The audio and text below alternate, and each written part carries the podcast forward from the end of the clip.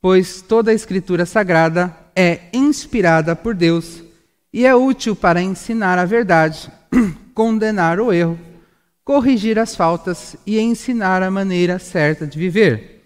Isso para que o servo de Deus esteja completamente preparado e pronto para fazer todo tipo de boas ações. Nós iniciamos todas as nossas reuniões lendo esses dois versículos, porque, né, como sempre dizemos, é o motivo pelo qual nós nos reunimos diante das Escrituras Sagradas, ou seja, para aprendermos sobre a verdade, para que os nossos erros sejam apontados e condenados, para que as nossas faltas sejam corrigidas e para aprendermos uma maneira certa de viver. Por outro lado, é, se esse é o motivo pelo qual nós nos debruçamos diante da palavra de Deus, também ele é um fator de julgamento, digamos assim. Porque a forma de você avaliar se aquilo que eu vou trazer para vocês nessa noite é algo inspirado ou não da parte de Deus é que, se aquilo que eu apresentar para vocês nessa noite ensinar a verdade, condenar o erro, corrigir as faltas e ensinar a maneira certa de viver, então se aquilo que for apresentado promover isso na vida de cada um de vocês, então é um indicativo de que ele possa ser inspirado da parte do nosso Senhor Jesus. Mas, no último domingo, nós aprendemos sobre, um pouco sobre o grande rei Salomão. Não foi? Ali, no texto de Eclesiastes, Salomão se apresenta como um, um sábio pregador. Salomão, de fato, era um sábio pregador, como nós vimos na mensagem é, de domingo. Ele conhecia todos os segredos de uma boa saúde moral e uma boa saúde espiritual, de modo que quando uma pessoa vivesse segundo aquele conhecimento que ele tinha, então ele viveria de uma forma aceitável, de uma forma agradável a Deus e impactaria o mundo à volta de modo que o mundo era capaz de reconhecer a ação de Deus na vida daquela pessoa. E Salomão, durante um tempo da sua vida, ele foi essa pessoa. Ele viveu segundo a sabedoria que ele tinha recebido da parte de Deus. E ele, de fato, era aceitável aos olhos de Deus, como também as nações em volta de Israel olhavam para Israel e eram capazes de declarar que Israel tinha um rei, um Deus. E o Deus estava com ele. Só pela maneira como Salomão cuidava do seu país. Mas Salomão, mesmo conhecendo todos esses segredos da parte de Deus, ele se permitiu ser dominado pela avareza, pela fama e pelo poder, como nós vimos no último domingo. E quando nós vemos um homem com o nível de conhecimento que Salomão tinha, com o nível de experiência que Salomão tinha, e com a sabedoria que Salomão possuía da parte de Deus, se entregando à avareza, a fama e o poder, nós entendemos uma coisa: que qualquer pessoa está vulnerável.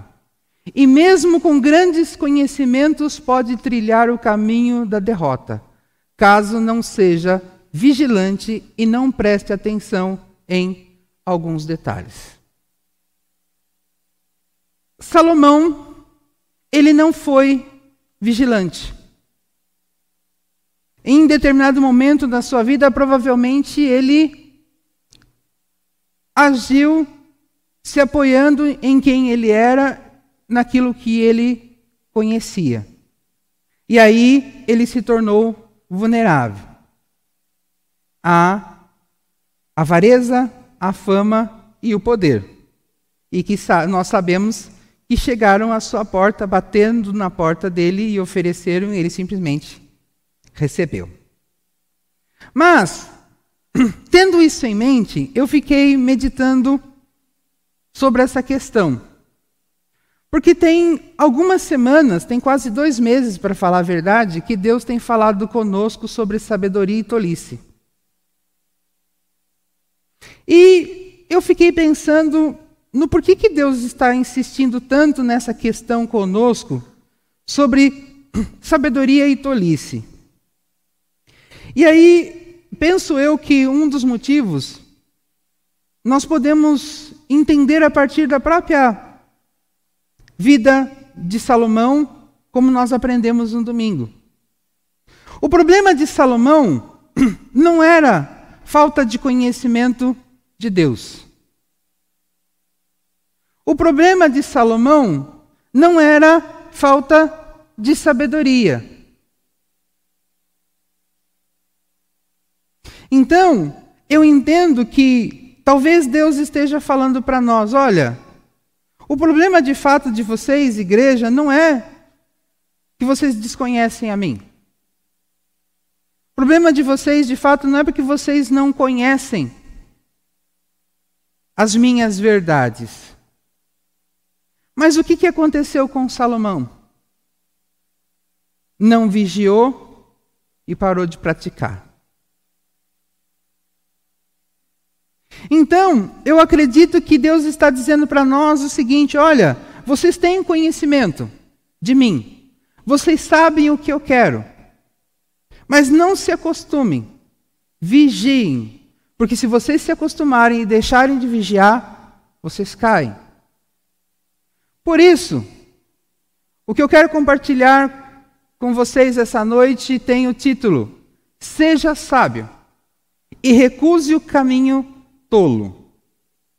Mais ou menos o inverso da mensagem de domingo, que falou sobre Salomão sendo camarada sábio, ele escolheu o caminho da tolice.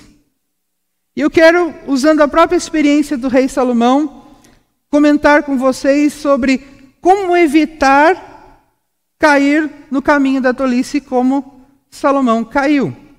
Para isso, eu quero ler com vocês o nosso texto base que está lá em Eclesiastes capítulo 5, versículos 1 e 2. Que diz assim: Tenham cuidado quando for ao templo. Ele já começa com tenha cuidado, preste atenção. Não ofereça o seu sacrifício como fazem os tolos. Então existe um jeito certo de fazer as coisas para Deus. Que nem sabem que, que nem sabe que não estão fazendo isso da maneira certa. Vá pronto para ouvir e obedecer a Deus. Então existe, existe um, um jeito certo para servir a Deus, mas é necessário também uma disposição de ouvir e obedecer. Pense bem antes de falar e não faça a Deus nenhuma promessa apressada. Aí já pegou. Porque Todo mundo, na hora que vai conversar com Deus, é extremamente consciente, fala só o que é correto, não se compromete com nada que Deus não queira que se comprometa, não é verdade? Não faça a Deus nenhuma promessa apressada. Deus está no céu e você aqui na terra. Portanto, fale pouco. Né? Então, nesses dois versículos, eu entendo que existem alguns detalhes muito importantes que nós precisamos observar na nossa vida cristã, para que não caiamos no caminho da tolice. E o primeiro delas é o seguinte: não compareça diante de Deus de qualquer forma. Tenha cuidado quando for ao templo. Ir ao templo representa ir à presença de Deus. Vale lembrar que eles viviam numa época que, para eles, é, se encontrar com Deus, estar na presença de Deus, estava associado a um local físico. Que no caso ali era o templo. Né? Então eles tinham alguns lugares específicos para adorar a Deus. Eles tinham o templo e eles tinham alguns montes, né? Que nós vimos que isso fazia parte da cultura judaica até os tempos de Jesus, onde ele é questionado sobre isso, inclusive. Mas o fato é, tome cuidado quando for ao templo. Ou seja, tome cuidado ao comparecer à presença de Deus. Só que nós vivemos um período onde nós não comparecemos na presença de Deus em locais específicos. Nós vivemos um período onde nós adoramos em espírito e em verdade, ou seja, nós comparecemos na presença de Deus em qualquer hora e em qualquer lugar. Então, se para o período de Salomão ali era momentos específicos quando a pessoa ia no templo, para nós não são momentos específicos. Para nós o cuidado que Salomão ele diz que nós devemos ter deve ser constante. E por que, que ele diz que nós precisamos ter cuidado quando vamos à presença de Deus? Por quê? Porque quando nós nos apresentamos diante de alguém, nós procuramos alguém, nós primeiro precisamos saber quem é essa pessoa. E quando nós descobrimos quem é essa pessoa, nós sabemos o jeito certo de nos apresentarmos diante dela. Se eu vou à presença de uma autoridade, como por exemplo um juiz, um governador, o presidente da república, ou qualquer outra autoridade, eu preciso entender como eu me porto diante desse tipo de autoridade não é verdade? Porque senão eu posso ser punido. E quando eu vou à presença de Deus, eu preciso entender que eu estou entrando na presença de Deus. Eu preciso entender quem é Deus. Porque quando eu entendo quem é Deus, eu entendo qual deve ser a minha, a minha postura diante dele. Como eu devo me apresentar diante dele. Porque eu não posso me apresentar de qualquer jeito. Vale lembrar que esse texto foi escrito por alguém que era rei.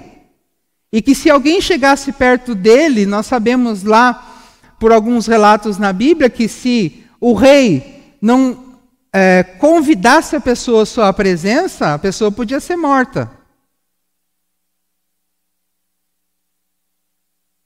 Não é isso? Então, essa é uma frase que foi escrita por alguém que vivia esse cenário. Ele era o rei, ele era a autoridade. E se ele não gostasse da maneira como as pessoas se apresentassem diante dele, ele mandava matar. E aqui ele está dizendo: olha, Deus é uma autoridade maior que eu. Eu entendo que eu mesmo sendo rei, eu não posso chegar na presença dele de qualquer maneira.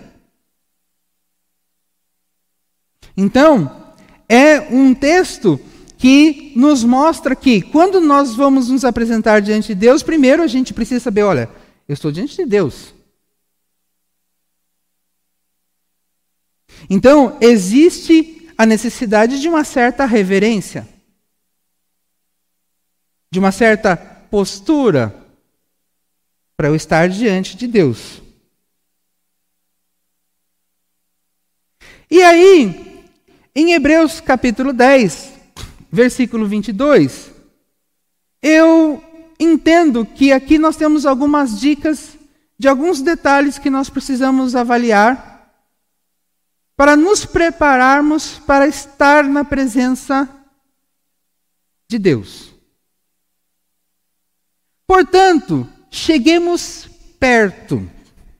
O termo que foi traduzido como cheguemos perto significa em concordância. Então, para que eu me aproxime de Deus, eu preciso concordar com Ele. Eu preciso estar em concordância com Ele. Não dá para eu me aproximar de Deus num espírito de rebelião, um espírito contrário a Ele. Com um coração sincero. A ideia do termo que foi, coração, que foi traduzido como um coração sincero, a ideia da expressão é participando da mesma essência. Ou seja, eu tenho que me aproximar de Deus em concordância com Ele, mas na mesma natureza dele. E uma fé firme, ou seja, uma fidelidade completa, com a consciência limpa das nossas culpas e com um corpo lavado com água pura.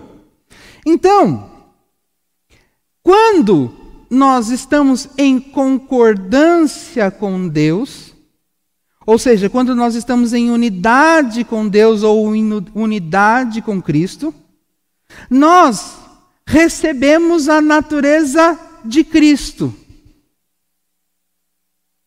A nova criatura. Um novo padrão moral e um novo padrão espiritual. Por isso que ele usa a expressão participando da mesma natureza. Se eu estou debaixo da nova natureza, que é a natureza de Cristo, eu tenho acesso, por isso que em outro lugar o apóstolo Paulo diz que nós podemos chegar com ousadia diante de Deus. Por que, que nós podemos chegar com ousadia diante de Deus? Porque nós temos a certeza de que não seremos consumidos porque nós possuímos a mesma natureza de Cristo. Então, eu preciso concordar com Deus, eu preciso a desenvolver a natureza de Cristo, eu preciso ter uma disposição de obedecer. Quando ele usa a expressão firme fé, é, significa fidelidade completa. Então é uma disposição de obediência. Consciência limpa das culpas e com o corpo lavado com água pura. Então, eu também preciso me arrepender dos meus pecados, pedir perdão para Deus, crendo que Ele perdoa. Porque isso tira a culpa da minha mente e automaticamente tira a arma que Satanás tem contra mim, que me impedirá então de estar na presença de Deus e de fazer a vontade de Deus. Então, quando é, eu busco a presença de Deus, eu preciso entender que para que eu busque a presença de Deus, eu preciso então estar em concordância com Ele. Eu não vou buscar alguém que eu não concordo. Eu preciso ter uma vida de unidade com Cristo a ponto de receber a nova natureza. Para que eu possa estar na presença de Deus sem ser dizimado. Mas eu preciso de duas coisas mais: da disposição de obedecê-lo. Porque para que, que eu vou na presença de Deus? Eu vou à presença de Deus para receber as suas instruções. E para que, que eu quero receber as suas instruções se eu não tenho disposição de obedecê-lo?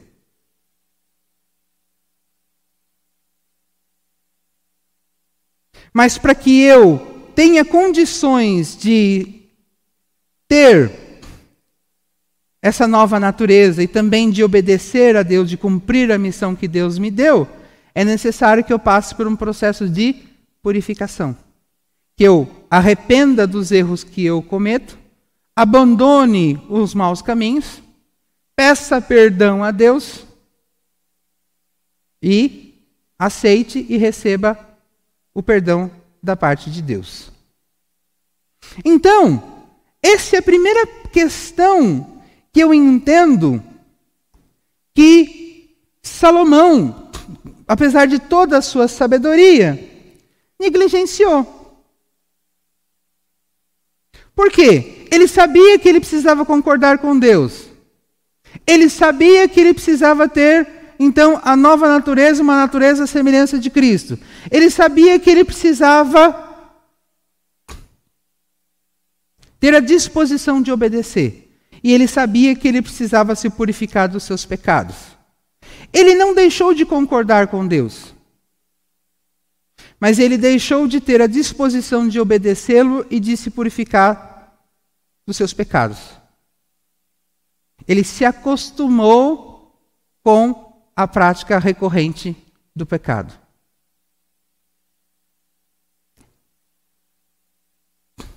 Por isso, sirva a Deus de forma intencional.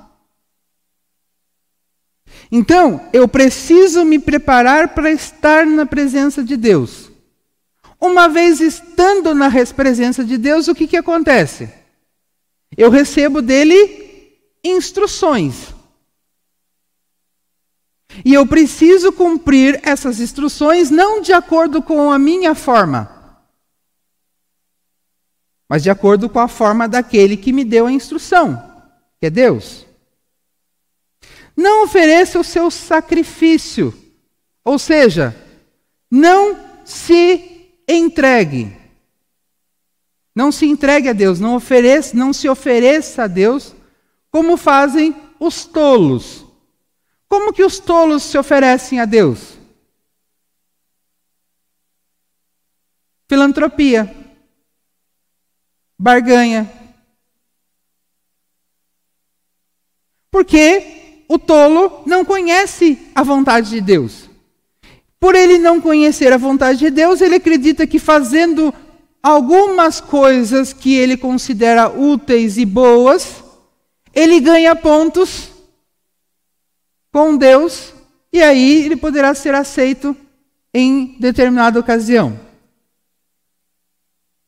Que nem sabem que não estão fazendo isso da maneira certa, ou seja, eles nem sabem que aquilo que eles estão fazendo é aceitável a Deus ou não. Porque, como eles não conhecem a vontade de Deus, eles não sabem se aquilo é aceitável ou não. Significa o quê? Significa que Deus está dizendo para nós, por intermédio de Salomão, não faça a obra de Deus por emoção, não faça a obra de Deus por obrigação, não faça a obra de Deus por impulso e não faça a obra de Deus por barganha. Porque é desta forma que os tolos agem. Então, uma pessoa que faz a obra de Deus nesses moldes, ainda que aquilo que ele faça venha a ser algo que Deus talvez quisesse que de fato ele fizesse, aquilo que ele fez não é aceitável para Deus, porque ele não fez por Deus e para Deus. Ele fez aleatoriamente, sem critério algum. Sem uma intenção de agradar a Deus, sem uma intenção de fato de fazer a vontade de Deus. E para nós entendermos como isso é sério e como isso é perigoso, eu quero ler com vocês um texto que está lá em Levítico, capítulo 10, versículo 1 ao 3.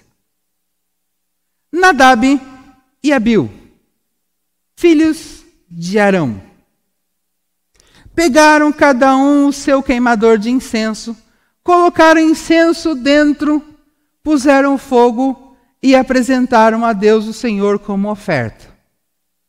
Mas não fizeram isso de acordo com as leis de Deus. E por isso ele não aceitou. De repente saiu fogo da presença do Senhor e os matou. E assim os dois morreram ali onde Deus estava. E Moisés disse a Arão: Foi isso o que o Senhor quis dizer quando disse: Os que, se, os que chegarem perto de mim devem respeitar a minha santidade. E o meu povo deve me honrar. Mas Arão não disse nada porque não tinha o que dizer numa situação dessa, porque ele sabia que os filhos estavam errados e e eles sabiam também que os filhos sabiam. Quando nós lemos esse texto, nós podemos pensar assim: puxa, como Deus é duro. Deus foi muito cruel. Deus foi muito exigente. Mas nós não podemos esquecer o seguinte: que esses dois filhos de Arão não eram os dois únicos, tá? Arão tinha outros filhos. É, eles eram levitas, eles eram da família de Levi. Eles haviam sido separados para servir no templo. E uma semana antes deste acontecimento, eles haviam sido consagrados como sacerdotes.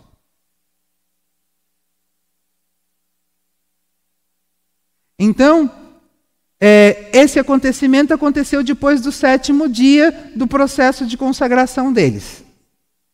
Então, eles sabiam muito bem como se apresentar diante de Deus.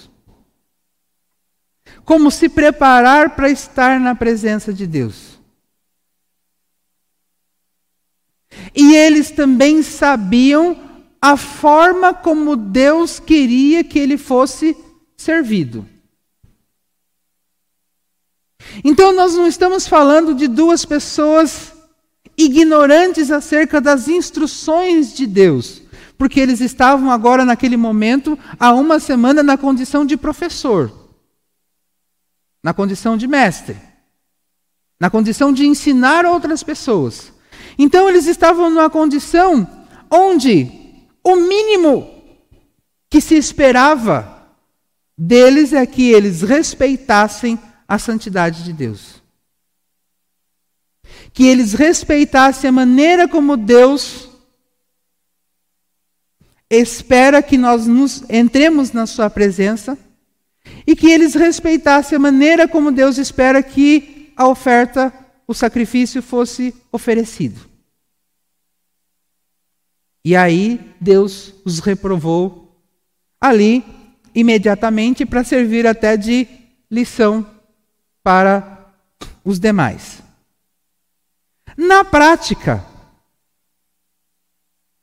todos nós, quando não prestamos atenção àqueles detalhes que eu falei no ponto anterior com vocês, para entrar na presença de Deus e para servir a Deus, na prática nós estamos fazendo igual a Nadab e Abiú. Nós não estamos respeitando a santidade de Deus porque nós não estamos num processo de purificação, de santificação, de consagração, que é esperado para estar na presença de Deus. E também nós não estamos num processo de disposição de servir a Deus do jeito que Ele quer ser servido. Ao invés de nós observarmos o exemplo de Abel e fazer algo aceitável ao Senhor, a nossa distração, a nossa falta de cuidado, falta de disciplina, falta de, até de respeito às vezes, nós acabamos oferecendo a oferta de Caim. Assim como Deus rejeitou a oferta de Caim, Deus também rejeitou a oferta desses dois irmãos. E pode estar rejeitando a nossa oferta também, sem que a nossa intenção seja essa. A nossa intenção às vezes pode até ser agradar a Deus, a nossa intenção pode até ser servir a Deus, mas se nós não entendemos de que nós estamos diante de Deus e por estarmos diante de Deus, nós devemos comparecer de determinada forma. Como que nós nos preparamos para vir aos cultos, para ouvir a pregação da palavra de Deus? Como nós preparamos para as situações onde nós estamos escalados para servir no nosso ministério? A maneira como nós nos preparamos para estar diante da palavra de Deus ou para servir nos lugares onde nós somos ministros, pode dizer que nós estamos agindo como os dois filhos de Arão. E Deus não vai fazer conosco o que ele fez lá com Arão, porque ele não tem agido mais dessa forma depois de Cristo. E graças a Deus por isso, porque nós temos a oportunidade de nos arrependermos a qualquer momento e mudar a nossa postura. Mas o fato de nós não recebermos uma bola de fogo na nossa cabeça não significa que Deus está aceitando ou aprovando aquilo que nós estamos fazendo. Ele simplesmente está só anotando. Chega uma hora que isso vai ser que eu estiver diante dele, ele vai abrir a nossa capivara lá e vai estar tudo anotado.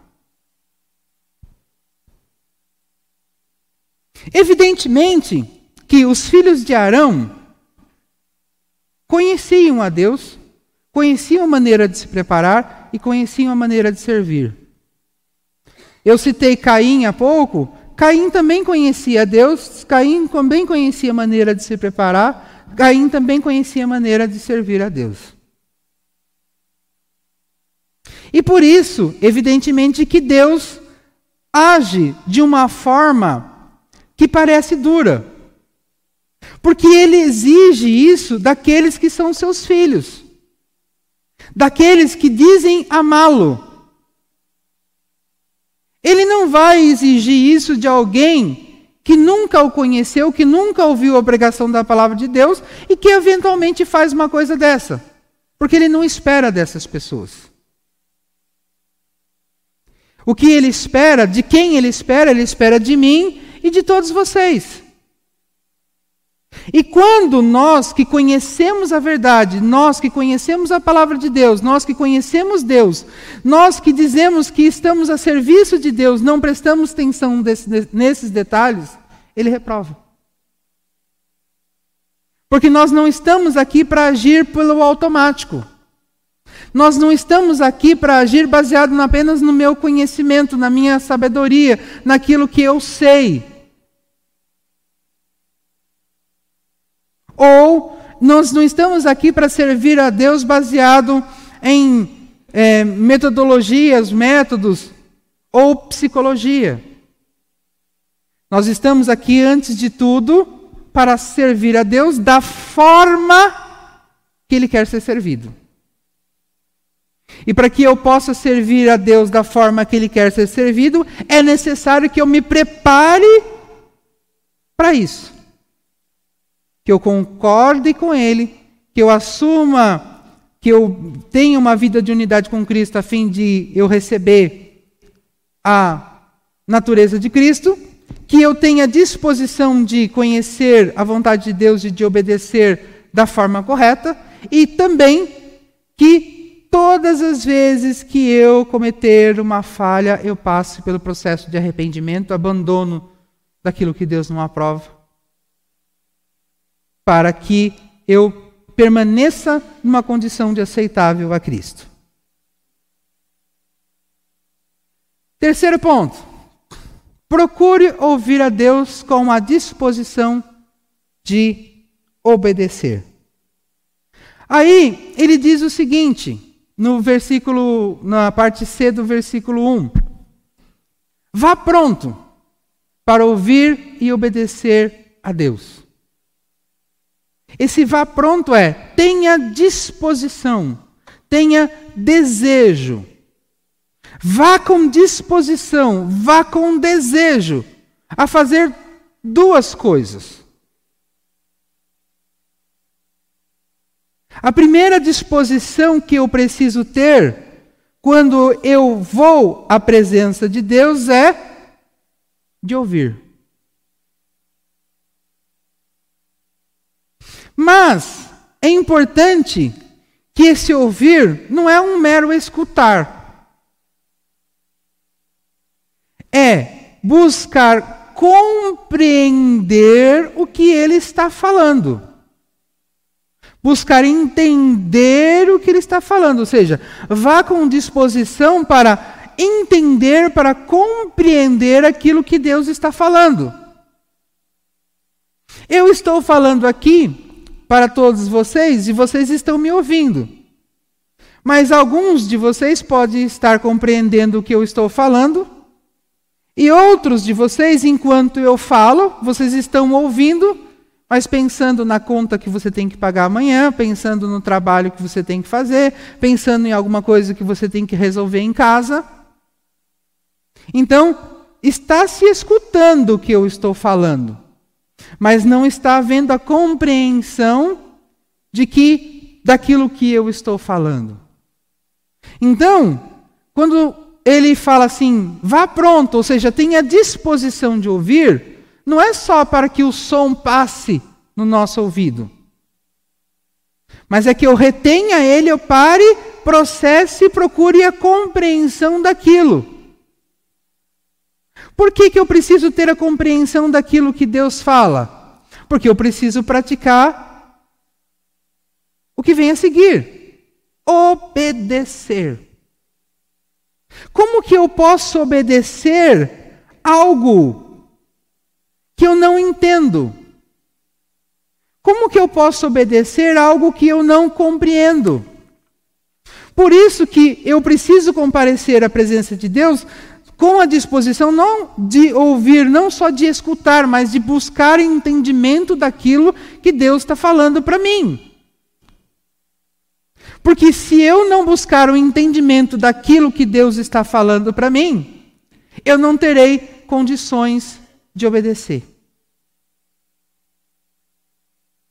Por outro lado, o obedecer também necessita que eu tenha disposição de obedecer. O obedecer não é algo automático. Eu também preciso escolher obedecer. Assim como eu preciso escolher ouvir, eu preciso escolher obedecer. E aí, compreender a vontade de Deus e não obedecer é um problema. Conhecer a vontade de Deus sem a, obediência a ela gera condenação e não salvação. Por quê?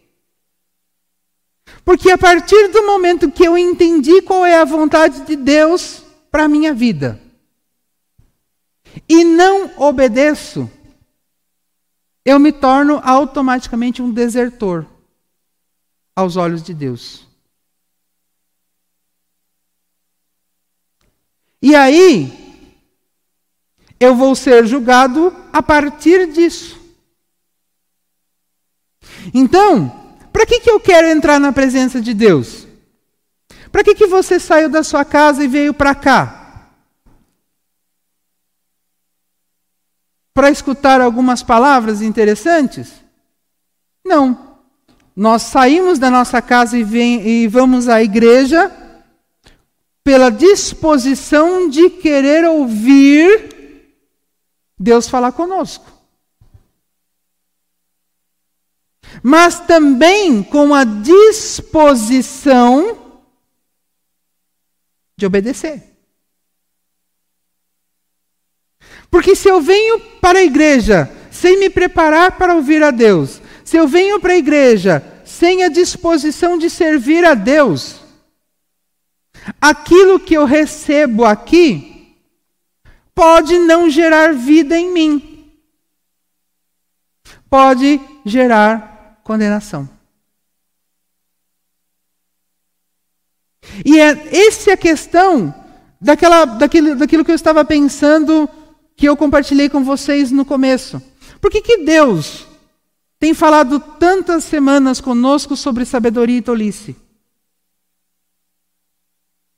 Porque é tolice eu sair da minha casa para vir num lugar onde é compartilhada a palavra de Deus sem interesse de ouvir Deus. É tolice eu sair da minha casa para ouvir a mensagem de Deus sem ter o interesse de obedecê-lo.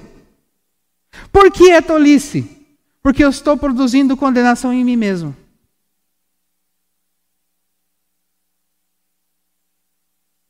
Então, eu entendo que é necessário nós avaliarmos o porquê nós estamos aqui. Por que, que nós lemos a Bíblia? Por que, que nós oramos? Por que, que nós jejuamos? Por que, que nós ouvimos a pregação da palavra de Deus? Nós fazemos tudo isso porque queremos ouvir Deus. E se nós queremos ouvir Deus, nós precisamos buscar compreender o que Ele está falando. Para quê? Para obedecer. Caso contrário, é inútil. Caso contrário, é tolice.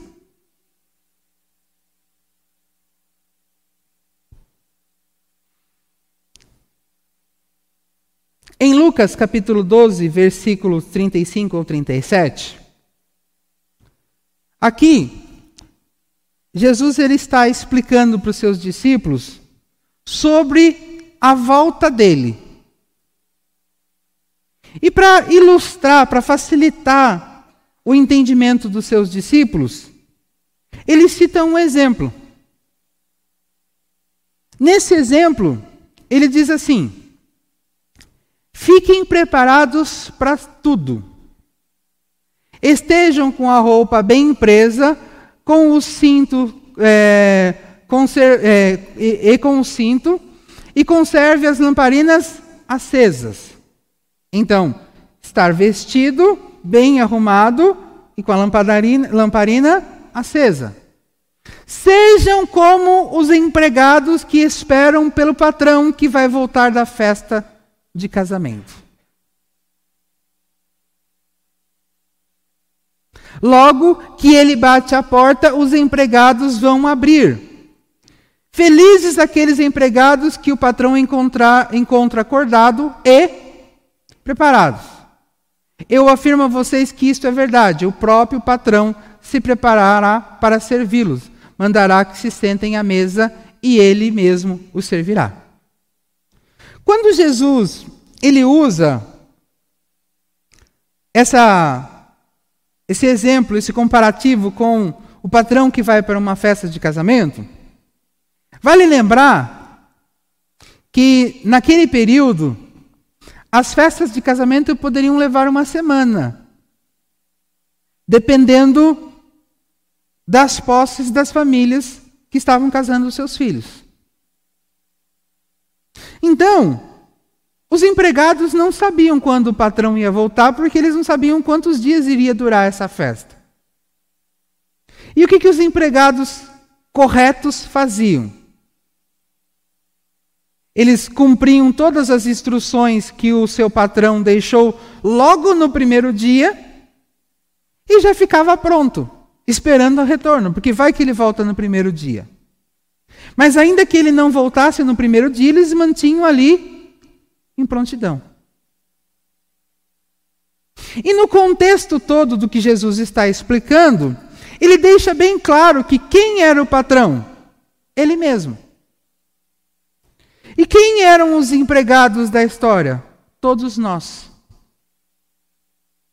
Então, a festa de casamento representa o período que Jesus então está lá com o Pai, preparando o quê? Os nossos aposentos. Só que na hora em que ele voltar para cá, ele espera o quê? Que nós os empregados o recebamos com todos os serviços que ele pediu para nós fazermos executados e alerta e em prontidão. Quando nós olhamos para as Escrituras Sagradas, Jesus deixou para nós duas porções que representam o trabalho que nós temos que fazer enquanto ele não volta. Que nós chamamos de o grande mandamento e a grande comissão. Mateus 22, versículos 36 ao 40, que é o grande mandamento. Ame a, a Deus com todo o entendimento, com toda a alma, com toda a força. E ame ao próximo como a si mesmo. E a segunda porção é Mateus 28, versículos 19 e 20, que é: Vão a todos os povos, pregue o evangelho, batize-os em nome do Pai, do Filho e do Espírito Santo e ensine-os aquilo que eu tenho ensinado a vocês. E eu estarei com vocês até o fim dos tempos. Então, quando Jesus voltar, ele espera nos ver praticando isso. É isso o serviço, é essa a instrução que o patrão deixou para os seus empregados. Então, quando ele voltar, a nossa parte tem que estar feita. Ou quando, nós, quando ele voltar, ou quando ele nos chamar para irmos com ele. Então, se ele nos encontrar nesta condição, o que, que o texto diz que ele faz? Que ele se apresentará para nos servir. Como que ele vai nos servir? Ele vai nos levar para o céu junto com ele na eternidade e nós desfrutaremos das bodas do Cordeiro com ele lá. Então, a vontade de Deus para as nossas vidas, nós já sabemos.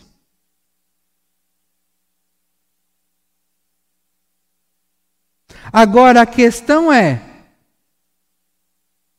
eu tenho disposição para cumpri-la? Porque se eu não tiver a disposição para cumpri-la, ele vai me achar dormindo ou com a lamparina apagada. Nós temos até outro texto que fala sobre a lamparina das dez virgens. Metade, lamparina também apagou. Significa que é necessário que estejamos o quê? prontos. E se ele nos encontrar prontos, ou seja, se ele nos encontrar praticando a instrução que ele nos deu, na sequência desse texto, inclusive nos versículos a seguir, ele diz, ele faz um outro comparativo, por sinal. Se o dono da casa soubesse o dia e a hora que o ladrão viria,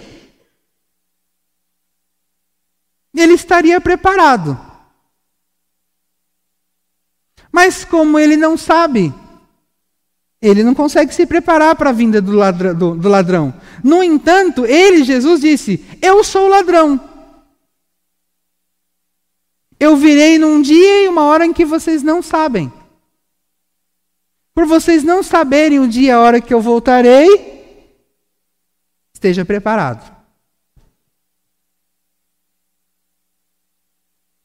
E por fim, não menos importante, se prepare, se apresse em ouvir a Deus e não em ficar falando. No versículo 2 de Eclesiastes 5 diz o seguinte: Pense bem antes de falar, e não faça a Deus nenhuma promessa apressada. Deus está no céu e você aqui na terra. Portanto, fale pouco. Essa expressão aí, fale pouco, na verdade, ela significa tem pouco valor. O que você fala tem pouco valor. Então, quando nós lemos esse versículo, nós entendemos o seguinte: quando nós estamos na presença de Deus, não é para sair falando que nem um doido. Eu garanto que a maioria que está aqui que está nos assistindo pelo YouTube, em algum momento, em alguma oração desenfreada, já disse para Deus: Deus, eu prometo. Ou então já disse para Deus assim: Ó, se o Senhor fizer isso, eu faço tal coisa. Eu tenho certeza que alguma vez já escapou isso nas nossas orações. Mas isso é indicativo do quê? De ansiedade, de desespero em falar alguma coisa e sai falando pelos cotovelos. E Salomão está dizendo o seguinte: não faça isso. Porque você pode se comprometer de uma forma tola com algo que Deus vai depois querer que você cumpra. Então, cuidado. Não se apresse. Mas o detalhe está na sequência. Ele diz o seguinte: ó, Deus está no céu e você está aqui na terra. O que, que ele está querendo dizer com isso? Ele está querendo dizer o seguinte: olha, Deus é a autoridade, não você. Então quem tem direito à fala é Ele, não é você. Então, não saia falando que nem um doido e roube o direito de fala de quem tem o direito de fala, que é Deus.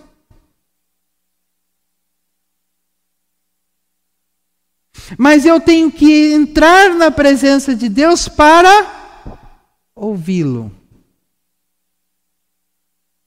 E se ele nos der direito à fala, nós falamos. Por quê? Porque o que nós falamos tem pouco valor perto do que o que ele tem para falar. Porque o que nós podemos dizer para Deus que ele não saiba? Nada. Então não tem valor nenhum.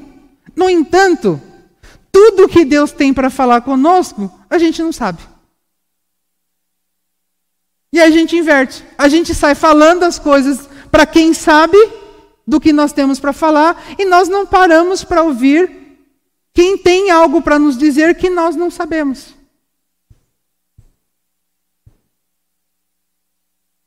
Então, Salomão está dando essa orientação: olha, Deus é autoridade.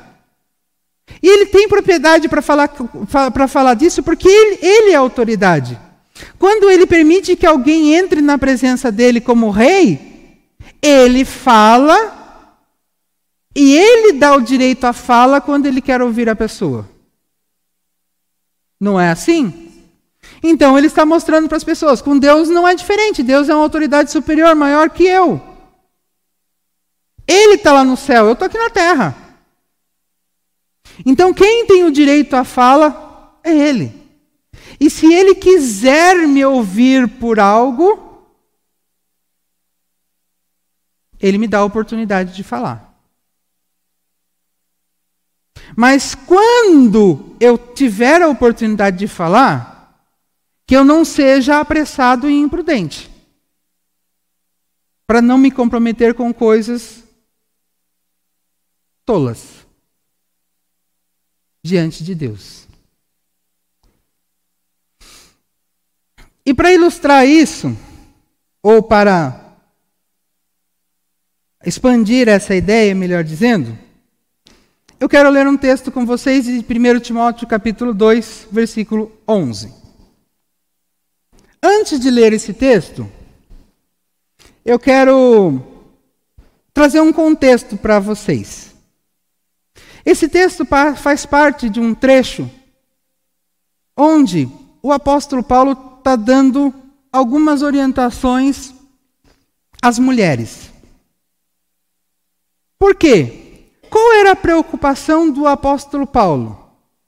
A preocupação do apóstolo Paulo é que as mulheres cristãs não fossem confundidas com as mulheres pagãs que viviam naquela região. Então ele está dizendo o seguinte: olha, que aquelas mulheres precisavam se comportar de uma maneira diferente, vestir-se de uma maneira diferente, porque é necessário que as pessoas percebam que elas não são pagãs. Então havia uma preocupação do apóstolo Paulo, como dos demais apóstolos, e principalmente do nosso Senhor Jesus, que nós, a igreja, não nos pareçamos com o mundo. Não nos pareçamos como pagão. Então, entendam que as orientações que o apóstolo Paulo está dando não é de diminuir as mulheres. Mas ele está dizendo o seguinte: olha, se vocês continuarem vivendo desse jeito, as pessoas vão achar que você é pagã. E se as pessoas acharem que você é pagã, você não vai conseguir cumprir a missão que Deus colocou nas suas mãos. Então é necessário que você seja reconhecido como alguém diferente. E é o mesmo que vale para nós a igreja. Se a igreja continuar se comportando como o mundo se comporta, vai chegar uma época que a igreja não vai conseguir cumprir a missão que Deus deu para ela. Porque ela não vai ter ninguém que vai ouvi-la, porque ela não terá nada a agregar. Aí ele começa, no versículo 11: As mulheres. Na verdade, ele, no versículo 11 em si, não, ele não está no plural, ele está no singular. No versículo 9 e no versículo 10, ele fala as mulheres no plural.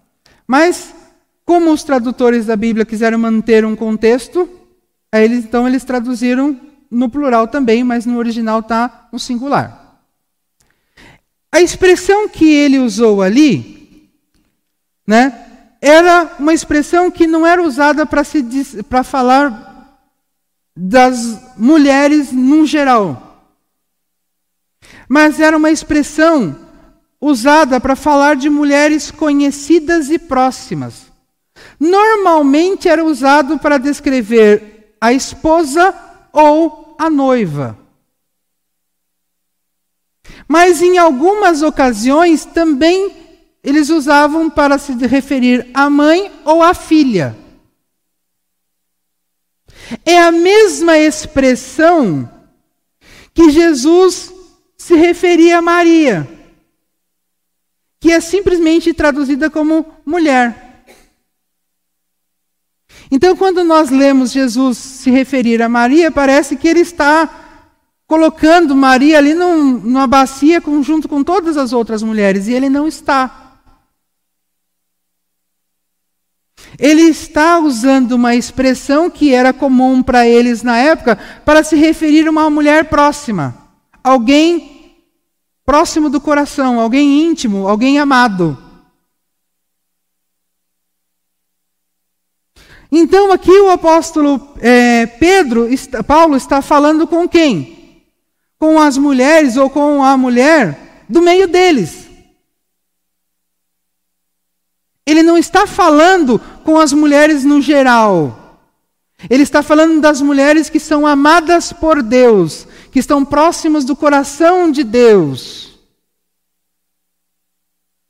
Da noiva.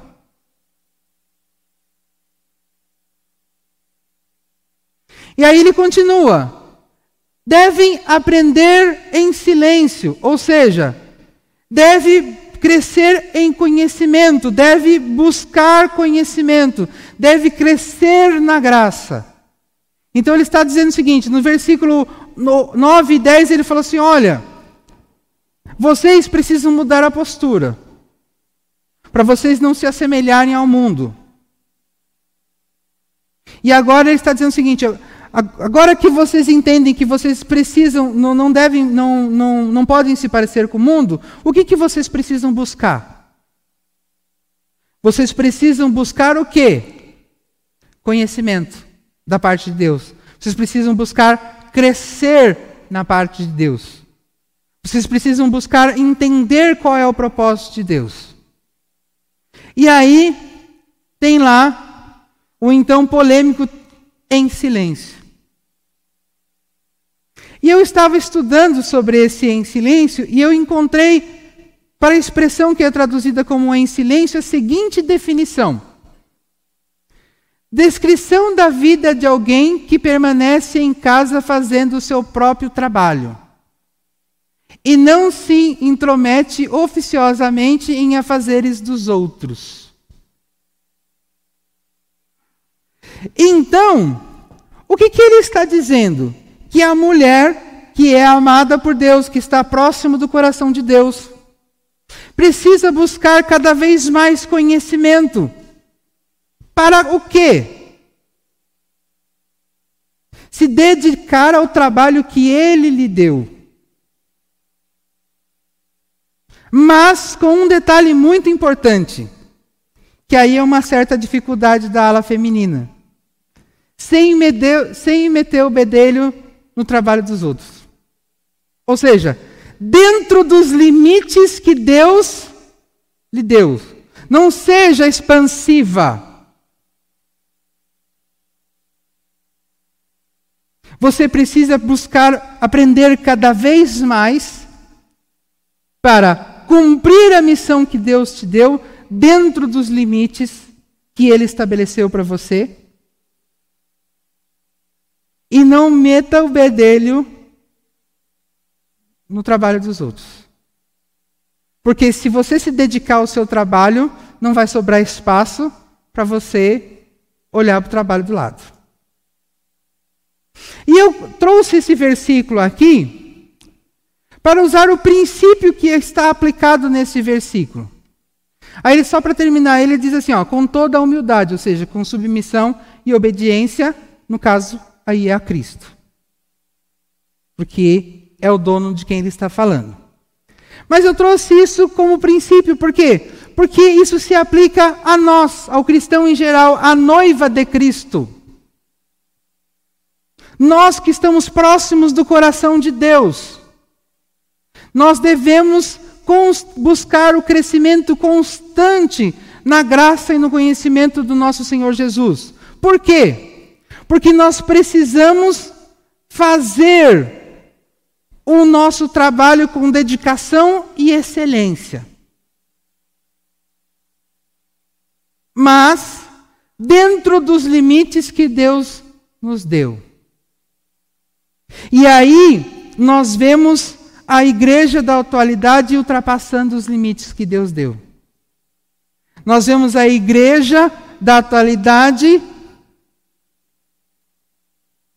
é, entrando em searas que não é da igreja. Nós acabamos de, de, de, de passar pelo carnaval e nós vemos, nós tivemos a oportunidade de ver inúmeras igrejas com blocos de carnaval desfilando na avenida.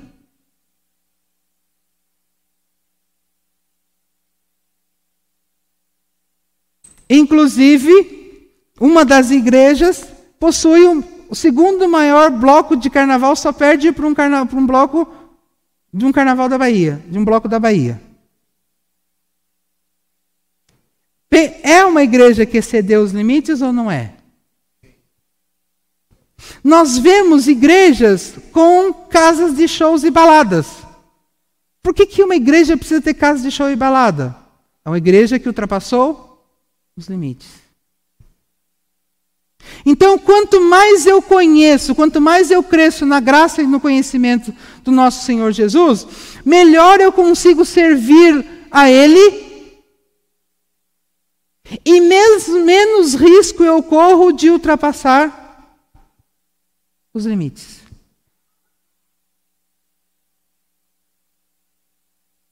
Então, o princípio que Paulo trouxe aqui, neste versículo, especificamente para as mulheres ali que Timóteo pastoreava, ele se aplica à igreja, à noiva de Cristo.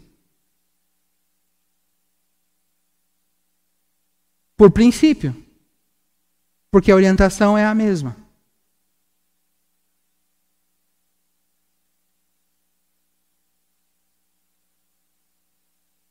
Deuteronômio capítulo 5, versículos 24 ao 26 diz o seguinte: E me disseram, aqui quem está falando é Moisés. Quem disse a Moisés? O povo, o povo judeu, que estava com ele lá no deserto.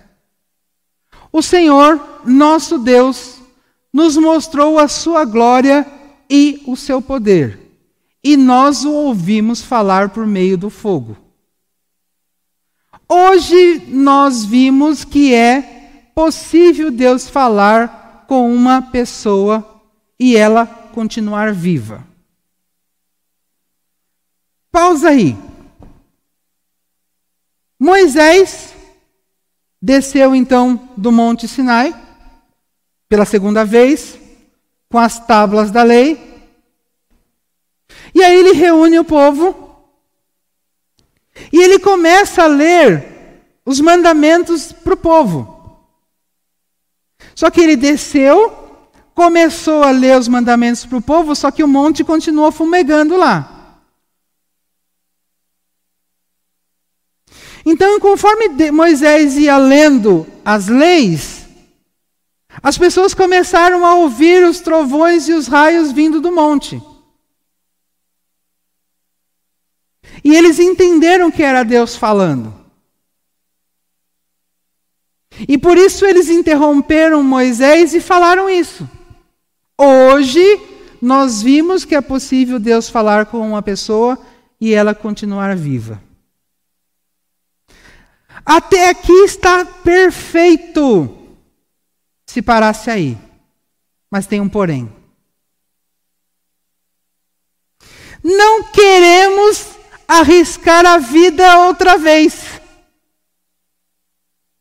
Esse grande fogo pode nos destruir, e se nós ouvirmos a voz do Senhor nosso Deus, sem dúvida morreremos. Por quê? Eles falam isso. Porque eles acabaram de ouvir Deus dando as suas leis. E eles sabiam que dali para frente, para eles ouvirem Deus, eles precisavam chegar à presença de Deus tendo cumprido a lei. E aí o que, que eles fizeram? Terceirizar o trabalho. Moisés, pode ficar só contigo mesmo, tá bom? Né? Nunca houve alguém que continuasse a viver depois de ter ouvido, como nós ouvimos o Deus vivo falando do meio do fogo. Então eles ouviram Deus. Eles reconheceram que Deus estava falando. Eles reconheceram que era possível ouvir diretamente Deus. E eles entenderam que para isso havia um pré-requisito. E o que, que eles fizeram? Falaram para Moisés: ouve você. Indiretamente, eles disseram: nós não vamos cumprir os pré-requisitos.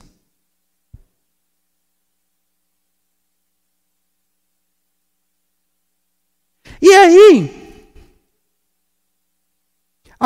alguns versículos adiante, Deus fala para Moisés: Seria tão bom se eles obedecessem, me obedecessem, ouvindo você.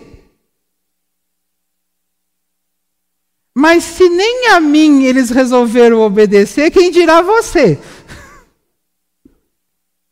Então Moisés já entendeu que o trabalho dele ia ser complicado dali para frente. Então, percebe? Esse povo a gente sabe que ele morreu no deserto. Né? Por quê? Porque eles não tinham um coração disposto a servir. Então, com isso, nós aprendemos o seguinte: Deus nos deu a oportunidade de ouvi-lo. Deus nos deu as instruções, como Deus ao povo judeu. E agora? Vamos arrumar um intermediário ou vamos nos dispor a obedecê-lo? Porque se nem ouvindo a, diretamente a Deus a pessoa é capaz de obedecer por intermédio de um intermediário que não será.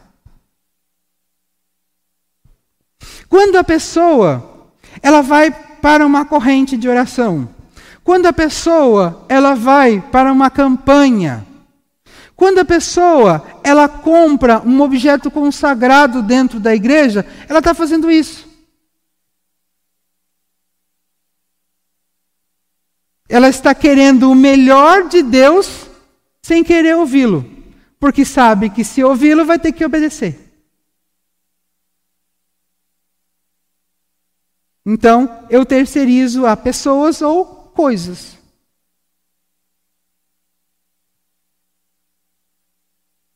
Portanto, que nós nos preparemos para estarmos na presença de Deus com a disposição de ouvi-lo e obedecê-lo. Nos controlando para não monopolizarmos a relação com falatórios, votos e petições, pelo desejo de compreendermos como ele deseja que o adoremos. E sirvamos, para que sejamos aceitáveis a ele. E que Deus nos abençoe. Amém. Louvado seja Deus.